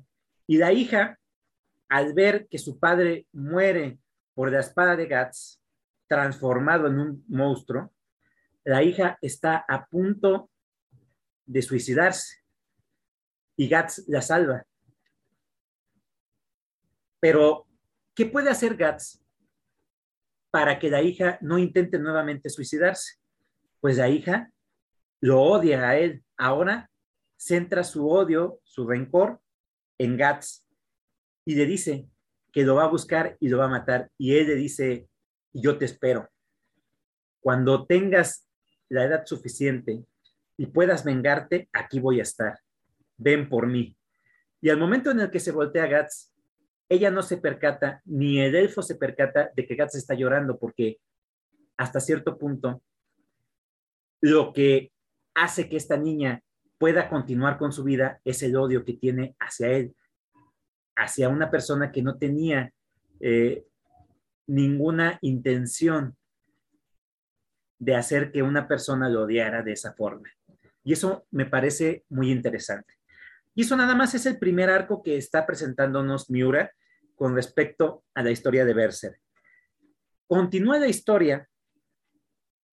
Eh, en este mismo arco del Guerrero Negro presenta a una agrupación de seres eh, que son adorados por los apóstoles y que son aquellos que marcan a la gente para hacerlos en sacrificio y poder eh, transformarlos en demonios, y es la mano divina. Son cinco seres eh, monstruosos y uno de ellos tiene una relación directa con Gats, que es aquel al que busca, aquel por el que inicia su recorrido de venganza, su viaje de venganza, y no es otro que Femto. Femto es el más reciente de los seres formados por la mano divina. Y Femto, antes de ser este ser monstruoso, era un general de una banda de mercenarios en la cual Gats va este, pertenece también a esta, a esta banda. Y eso se ve en el siguiente arco, que es la época dorada, y que es el arco que más les gustó a la gente y que más se habla con respecto a Berser. La época dorada ya nos centra completamente en lo que es una historia de caballeros. Gats aquí te presentan desde su origen que él nace de un cadáver, nace de una mujer que estaba embarazada y que la colgaron antes de dar a luz a Gats. Entonces, este cuate, el personaje principal, siempre está luchando en contra del destino, desde el momento en que nace de un cadáver. Desde ahí está luchando en contra del destino porque él nunca debió de haber nacido es rescatado por una mujer que tiene un daño cerebral, es, una prostituta que pertenece a una banda de forajidos, a una banda de mercenarios que va pasando por ese árbol, por esa población, eh, en el momento en el que Gats este, nace.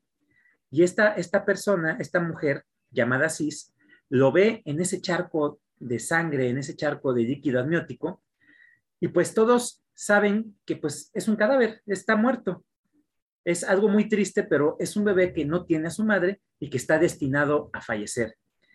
Pero da la casualidad de que su lucha contra el destino de Gats hace que no muera y que Jima en ese momento llore y la mujer se interese por él, lo agarre y lo salve. Gats crece, la mujer contrae una enfermedad, eh, fallece, es él teniendo cuatro años, y ahora queda al, resguardo del líder de mercenarios que era la pareja de esta mujer y que es un desgraciado, un maldito, pero que es la figura paterna que tiene Gats. Llega a ser tan maldito este tipo que cuando crece un poco más y Gats va aprendiendo a luchar, imagínate un niño pequeño de seis años que tiene que blandir una espada, para él es una espada gigante, enorme.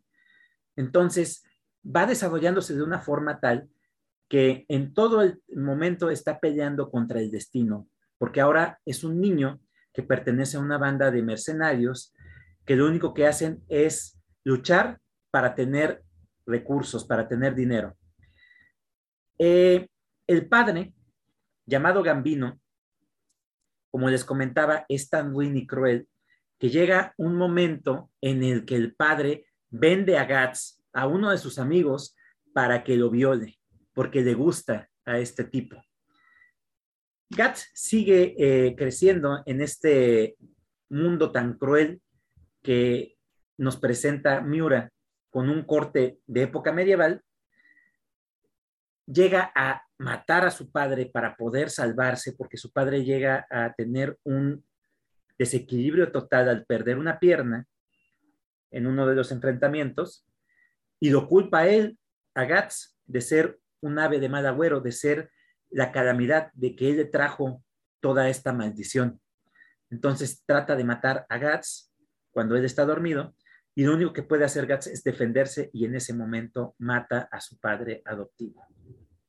Se escapa de esta banda de mercenarios, se enfrenta a un mundo todavía más despiadado que es el mundo salvaje, porque en el momento en el que se escapa de los mercenarios, siendo herido por varios con flechas, atrae con su sangre a una manada de lobos. Y es en ese momento en el que Gats decide que por qué sigue vivo, si todo, todo es maldad, todo es dolor, pero no entiende por qué. En el momento en que un lobo lo ataca, él levanta su espada y se defiende y continúa con esta pelea contra el destino que Gats en todo momento va a estar luchando. Esto es lo que me gustó mucho de Miura. En el momento en el que va desarrollándote completamente al personaje, que es un personaje fuera de lo común en ese aspecto, estamos hablando de una obra de 1989 que sienta las bases de lo que es la fantasía moderna. Y esto es nada más un atisbo de lo que les estoy platicando, porque la historia continúa. Katz conoce a la famosísima banda del halcón, que es una banda que siempre ha salido victoriosa en todos sus cometidos. Y en esa banda del halcón, el líder no es otro que el mismísimo Griffith, que en un futuro se va a convertir en Femto, en este demonio que persigue Gats para continuar esta, este viaje de venganza. Y lo más interesante de saber de esta obra es qué es lo que hizo Griffith para que Gats se volviera una persona tan cruel, eh, tan ruin y que siempre estuviera por delante esa idea de venganza que tiene él. Termina este arco con una eh, con, una situación fuera de serie que es matando a todos los personajes, menos a Gats, matando a todos sus amigos, menos al interés romántico de Gats, porque también mete a un, un, triángulo amoroso en este, en este arco. Mete a una mujer que es la segunda al mando de la banda del halcón que es aquella que está enamorada de Griffith en un principio, pero que sabe que Griffith tiene un sueño. Y esa es otra de las partes importantes de esta historia, la lucha por un sueño. Griffith tiene el sueño de convertirse en un rey, de tener un reino propio. ¿Y cómo, cómo va a ser o cómo te pones tú a pensar que una persona que nació en un medio muy, muy humilde como puede ser un, un, tendero, como puede ser un curtidor de pieles, como puede ser un caballerizo, puede obtener un reino. Entonces, lo que hace Griffith en todo momento es luchar por su sueño, luchar por tener un reino. Él crea esta banda de halcón con la intención de apoderarse de un reino, de tener esa posibilidad, y en todo momento está maquinando es una persona muy inteligente, es una persona que no tiene reparos en, por ejemplo, vender su cuerpo para que la banda pueda tener recursos con algún rico, de sacrificar a cientos de personas para seguir con su sueño y también no tiene reparos en salvar a un general de su banda de halcón. Es algo muy contradictorio. El personaje en sí pareciera ser que es una persona muy meticulosa y muy interesante, pero tiene hasta cierto punto contradicciones como el hecho de dejar morir a muchas personas, pero al final de cuentas salvar a una persona, o el defender a los pobres y desvalidos, pero en su camino a ese glorioso momento de ser un rey, no tiene reparos en conquistar ciudades. Eso también me gustó mucho con respecto a Miura, en cómo maneja la evolución de ciertos personajes. El siguiente arco es el arco de la condenación, en donde tú ves ya nuevamente a Gats como una persona cruel y ruin que no tiene reparos en utilizar a una persona como Ren para evitar que un demonio, por ejemplo, ataque si ese demonio tiene un lazo con esa persona. A él no le importa utilizarla. No le importa, por ejemplo, eh, poner a un niño en, el asta de, su espada para atraer a demonios y correr con ese niño y así atraer a los demonios hacia una trampa. Él no tiene reparos en absolutamente nada. Pero así como te presentan a este personaje de cruel, también va teniendo una metamorfosis el personaje y eso es otro de los puntos fuertes que tiene Kentaro Miura con respecto a este personaje, porque el personaje evoluciona en todo momento.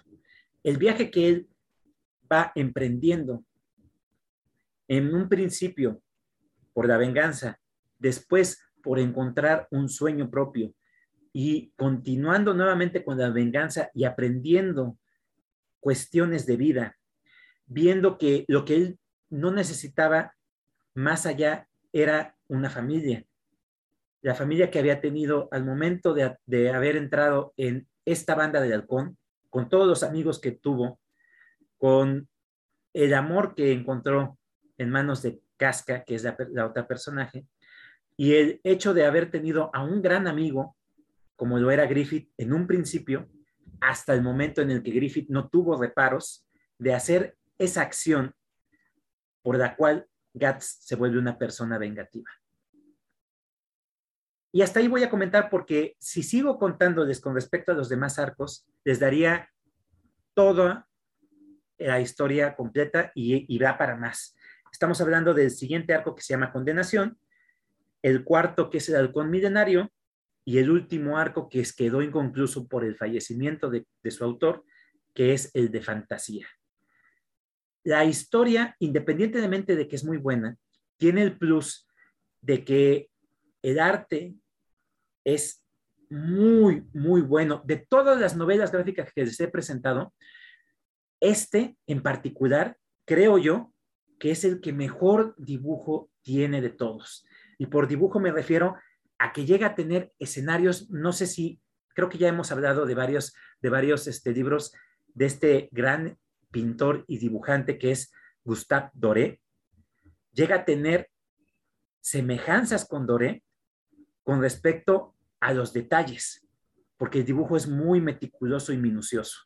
Y eso es parte también de lo que la obra sea bastante extensa con respecto al tiempo porque él era muy meticuloso en su arte y le imponía mucho al tiempo, a pesar de que tuviera que eh, editarlo en cierto tiempo, a él no le interesaba, a él lo que le importaba era que quedara satisfecho con su arte. Y esa es la obra que les presento. No sé qué les haya parecido y qué hayan pensado con respecto a esta obra. ¿Alguien quiere comentar? Yo, Chava, quiero hacerte la pregunta, a qué se refiere un arco? Podríamos decir etapas o capítulos.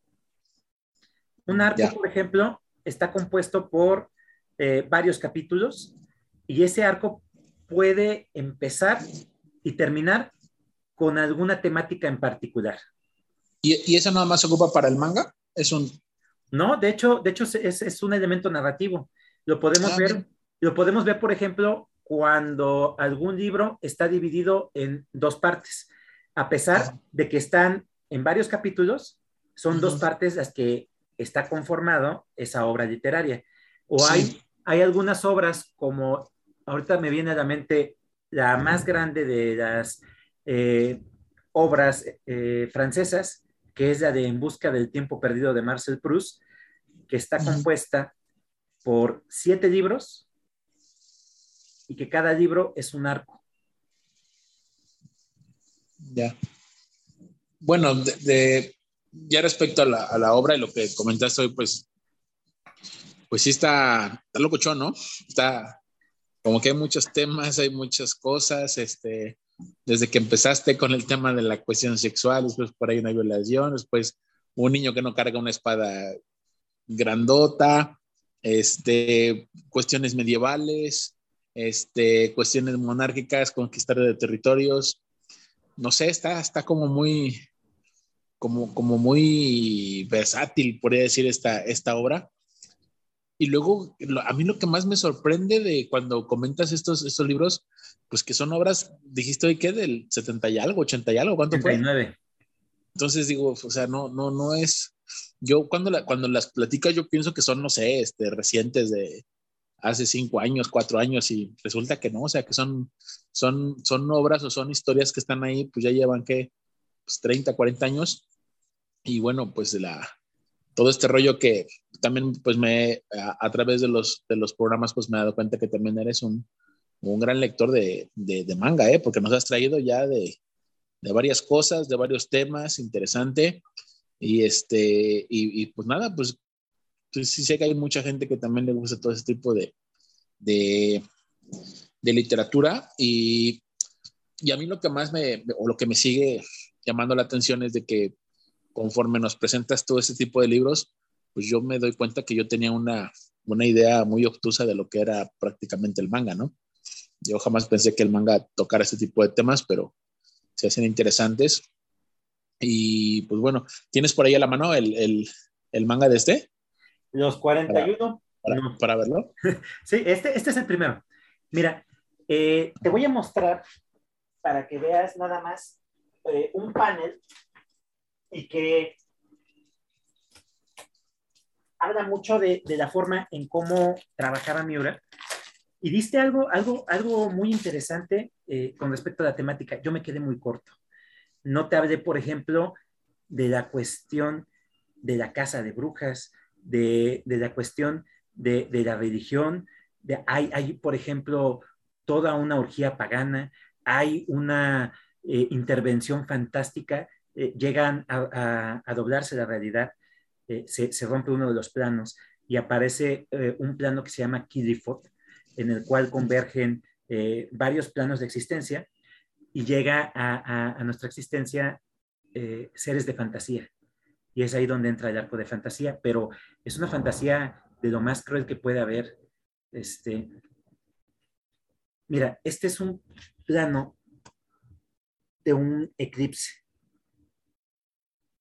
Aquí, por ejemplo, él está en una noche totalmente perdido en el campo. Y estos detalles que no se alcanzan a percibir, pero es, es increíble la forma del detalle que le da Miura a sus paneles me, me, me fascina la, su estilo literario. Y hay una parte aquí en la que se ve la espalda del, del, del, personaje y me quedé impresionado con la calidad del detalle que maneja con respecto a los músculos. Eso, eso me encantó. ¿Berse es el título? Berserk. Berserk. Sí, como, como los guerreros vikingos cuando llegaban Berserk. a perder completamente eh, la cordura, utilizaban eh, drogas para, para obtener ese estado y volverse imbatibles, imparables. Eran, eran, este, ya no se les consideraba ni siquiera guerreros, eran más allá de, de, de, la, de barbarie. Pero sí, este, esta, esta obra tiene muchísimos temas, eh, abarca eh, varias, este, varias ideas de, la podríamos decir, eh, temática fantástica, pero me, totalmente verosímiles. Hay un viaje en, en, en, en, barco, que ese viaje en barco me parece increíble, la forma en cómo lo maneja Miura. Es otro, otro de los arcos que mejor dibujo tiene, eh, la forma en cómo maneja seres enormes por, por, por hablar. Eh, no sé si recuerden cuando les hablé de, de Dune, de los gusanos, pues aquí Miura tiene algunos personajes, algunos eh, seres mitológicos muy interesantes. Hay un dios del mar que es monstruoso, que para poderlo eh, eh, enfrentar, y eso es parte de, la evolución del personaje de Guts, porque Guts en todo momento siempre ha vencido a sus enemigos solos y llega a un punto en el que no puede hacerlo en que tiene que, que, que tener la ayuda de, de, más personas. Eso también me gustó, la forma en cómo Miura va metiendo personajes y la, la, forma también en cómo los va tratando, porque con cada personaje se vuelve más compleja la historia y hay personajes totalmente diferentes. Eh, fíjate, ahorita que estábamos hablando de esto, se vuelve una temática muy oscura y Miura te va metiendo la esperanza con cada capítulo. Llega a ser un punto, un punto tal que la historia tiene demasiada luz, demasiada ambientación. Llegan a ver escenarios tan fantásticos como el reino de los elfos. Y, la verdad es que esta fantasía oscura, como se le maneja el término, me parece muy bien eh, tratada, muy bien desarrollada y cada, cada volumen te va dando una idea mayor de todo ese universo tan grande que creó Miura con respecto a esta historia de Berserk. ¿Alguien más quiere comentar, muchachos? Adelante, David. con todo el, o sea, cuando dijiste el nombre del autor del libro, con todo el gore este, que dijiste, Vicky, si a ti te espanto mi Samara de si no despierto, ni te me acerques a, a, a, los, a los 40 volúmenes porque esto no es para ti. Y todo lo que dijo Iván, por dos. ya. Perfecto. Eh, sí, sí tiene, sí tiene unas escenas este, muy fuertes. Eh, independientemente de, de, de, de, escenas de monstruos o, o de, de, terror, yo creo que eh, hay partes en las que Miura juega con la cuestión psicológica. Esta parte en la que su padre adoptivo lo vende a un tipo para que lo viole, me parece muy fuerte a mí. Hay, hay, hay partes en las que hay un, hay un arco que se llama Los niños este, condenados, y ahí eh, una de las apóstoles transforma a los niños en seres monstruosos, pero cuando Gats los derrota, los mata, los cadáveres de estos monstruos vuelven a la normalidad. Y hay una matazón increíble de, niños que deja regada a Gats en esa historia. Entonces, en ese momento, la iglesia manda a la Santa Cadena, que es un ejército, para detener a este profano, a este eh, demonio que lo consideran al guerrero negro. Y, eso, eso se me hace también muy fuerte.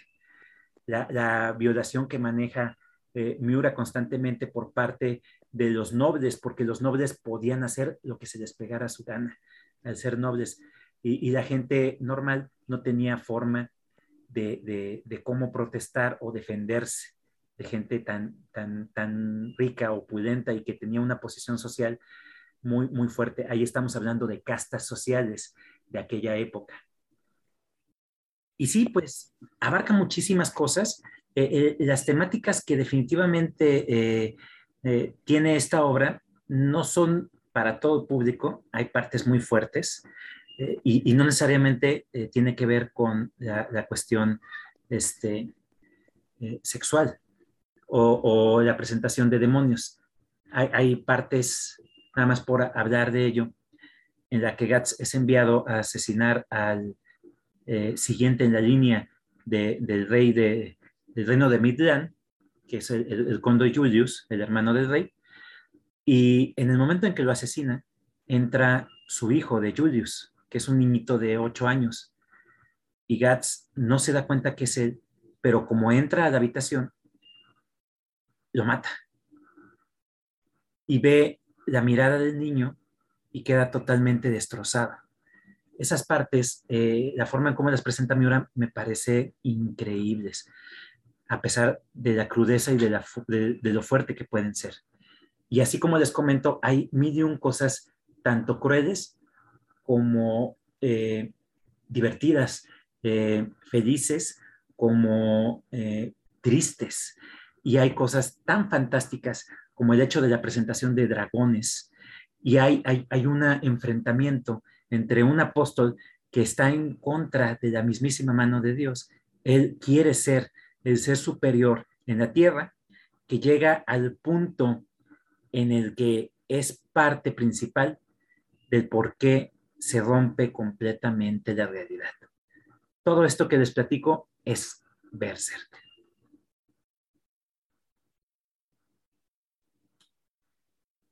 Bueno, sí, adelante Vicky. Sí, bien, este, lo dijo David, creo que le voy a hacer caso. Este, por el momento. este, sí, y fíjate que aparte de, de, eso, cuando estaba escuchando este comentar ¿no? Lo de los espíritus y todo eso ya me andaba dando miedito, ¿no? Y este, la verdad, pero este, sí está muy interesante y creo que sí, este, empezaré este con, bueno, seguiré con la lista de algunos otros. Este creo que me voy a ir preparando para leer como lecturas tan fuertes, ¿no? Porque en ese aspecto, eh, por ejemplo, de, la, de las cualidades que, que marcabas, ¿no? Entonces, la verdad, este, soy una persona que en las lecturas, no sé, o sea, me llega, me atrapa este, yo me meto en la lectura y ahí como que hasta estoy llorando ahí con, con, los, de, con los de los libros, o sea, y así me pasa mucho, ¿no? Entonces, eh, mm, no sé, o sea, cuando estabas platicando estas cuestiones, ¿no? De, de estas, este, por ejemplo, de, de, la violación del niño, ¿no? Entonces, a mí así hasta sentí feo. Claro. O sea, ¿no? creo que sí me tengo que, que preparar, ¿no? Para, para esas lecturas, pero sí me pareció muy interesante que, que mezcla como todo, ¿no? De muchos, este, muchos temas y eso es muy interesante. Gracias, Salvador. Claro, Vicky. Sí, y fíjate, ahorita comentaste algo que, que, todavía me faltó puntualizar y es algo que nos gusta mucho con respecto a, autores como William Shakespeare. Las emociones humanas en todo momento están presentes y manejadas de una forma muy interesante. Bien. Eh, ¿Cómo lo viste tú, Luis? Bien, chaval, fíjate que no, no conocía este, esta historia que dices. La ambientación, pues obviamente desde un inicio, como dices, si es tema o temática medieval, pues lo, lo me, me, atrae, ¿no? Y los temas, como dices tú, son muy variados, es muy extenso. Eh, ahora sí que hay gustos o algo hay este, historias o acciones que a cualquiera, o como un lector, pues a, a alguna te, tiene que atraer, ¿no? O alguna te tiene que, que, que gustar, ¿verdad? cómo va la historia.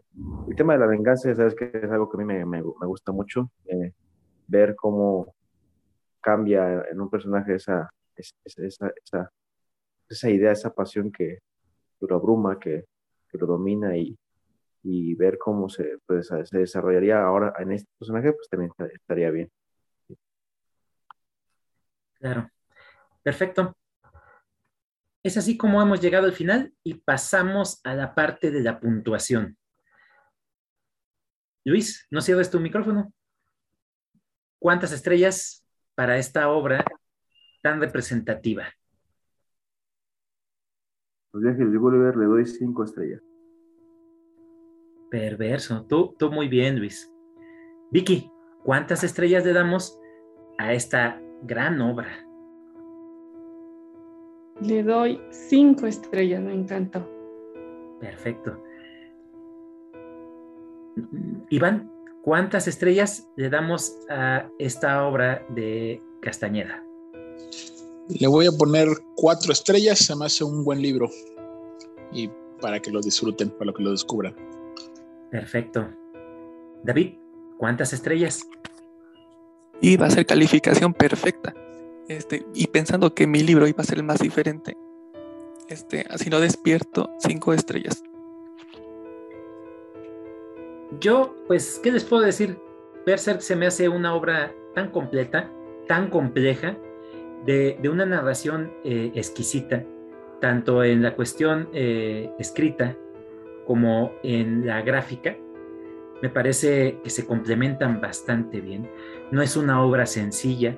De hecho, normalmente los mangas, cuando uno los lee, son muy rápidos de leer, pero este eh, requiere su atención, tiene eh, un desarrollo muy interesante y por todo esto que les comento no le puedo dar menos de cinco estrellas. Fíjate, casi hacemos eh, programa perfecto nuevamente. Nos, nos falló, nos falló uno nada más. No me miren a mí. bueno, ha sido un programa muy interesante. La verdad es que esta temática de, del viaje eh, fue muy retroalimentante. Las obras, eh, tanto representativas de nuestros compañeros Luis y, Vicky, como la, obra fuera de, lo común de, David, y esta obra tan representativa eh, que tampoco es común y que, es muy interesante preservar esa, esa, cultura que nos presentó Iván, ha, sido un, viaje, un verdadero viaje. Y pues yo con, con esta obra eh, de corte medieval siendo escrita por un japonés, pues esperamos que haya sido interesante para ustedes, que haya sido de su agrado y que hayan pasado un excelente momento con nosotros. Les recuerdo que tenemos redes sociales, en Facebook nos encuentran tal cual, Círculo de Lecturas Argonautas, y ahí pueden ver de escuchar desde el primer programa de la primera temporada hasta el más reciente de la tercera temporada. Les recuerdo que este programa está dedicado a nuestro compañero Juan y eh, pues vamos a pasar a despedirnos. Luis, muy buenas noches. Buenas noches, Chava. Este, aquí mis compañeros también presentes. Pasen buena noche. Los que nos estén escuchando, tengan un buen día y ojalá que estas obras que se presentaron, pues alguna les haya llamado la atención. Vicky, buenas noches. Buenas noches, me despido deseándoles buena noche y también este Juan te envió un fuerte abrazo y esta historia te va a gustar mucho, anímate a leerla. Iván, buenas noches. Buenas noches a todos mis amigos del Círculo de Lectura, a los presentes y los no presentes, a la gente que nos escucha. Ha sido un programa muy padre, muy bonito. Creo que cada, todos y cada uno de ustedes me hicieron literalmente viajar, que es otra de las características que siempre se le pone a un libro, ¿no? Viajar a través de ellos. Y, y bien por la temática del día de hoy. Y pues bueno, a mis amigos los que han presentado libros, gracias por, su, por sus lecturas compartidas y nos vemos la próxima semana. David, buenas noches. Este fue un gran programa y nos vemos para la siguiente. Yo soy Salvador, su servidor. Eh, les recuerdo que no somos críticos literarios, lo hacemos con mucha pasión y con mucho gusto el compartirles estas historias. Y pues no me queda más que decirles gracias totales. Nos vemos en un próximo episodio.